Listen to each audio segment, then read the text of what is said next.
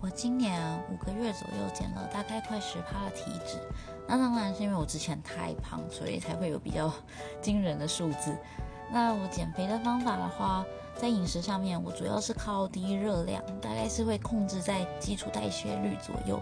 那因为我自己个人并不是喜欢吃油脂很高的东西，所以呢，像市面流行的生酮饮食，我其实是不太喜欢。所以呢，呃，我并没有刻意的去做减少碳水化合物这件事情。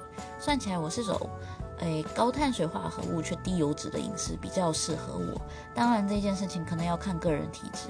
那在运动方面的话，我是维持有一个礼拜有一天重训，一天有氧，然后两天是我是跳舞，然后会有两天做肌力训练。那我觉得运动的内容要常常更换，你才不会习惯，那这样子也会比较有进步的效果。每次运动都要超过一小时。